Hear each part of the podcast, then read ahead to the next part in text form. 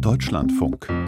Informationen am Morgen. Die Ampelkoalition in Berlin streitet seit Tagen über den kommenden Bundesetat. Das könnte ein tiefgreifender Konflikt werden, denn SPD und Grüne pochen darauf, klima- und sozialpolitische Vorhaben umzusetzen, zur Not auch über Steuererhöhungen.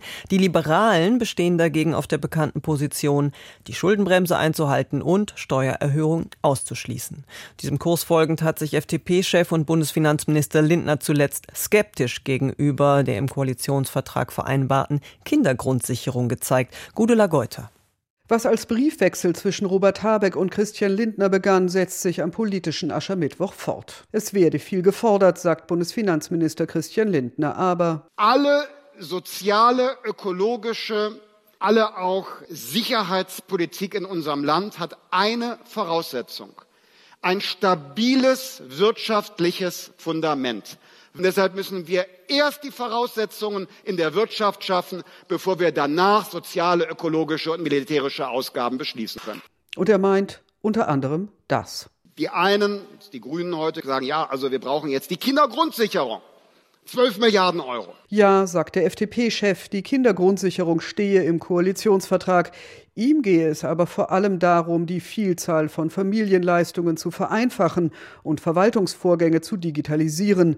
Andere dächten daran, höhere Transfere zu zahlen. Er stelle sich die Frage, ob es nicht besser sei, an die Ursachen heranzugehen, nämlich dass die Eltern nicht Deutsch sprechen und keine Arbeit hätten, anstatt einfach mehr Geld zu überweisen.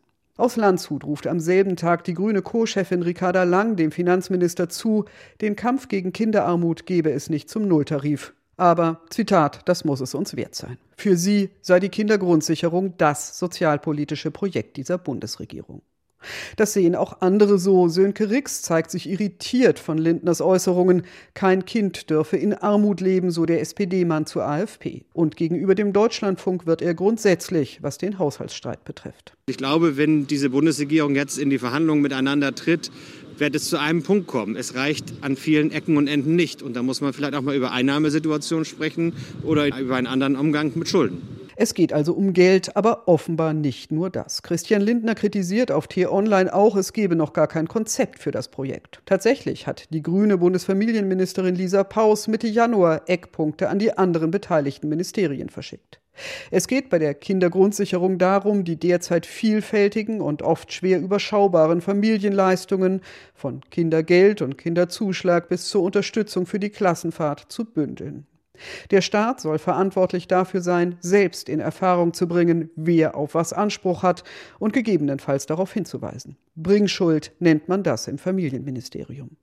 Tatsächlich hat gerade erst eine Anfrage der Linksfraktion zutage gebracht, dass nur etwa jedes dritte anspruchsberechtigte Kind die Leistung bekommt, weil die Eltern oft nicht davon wissen.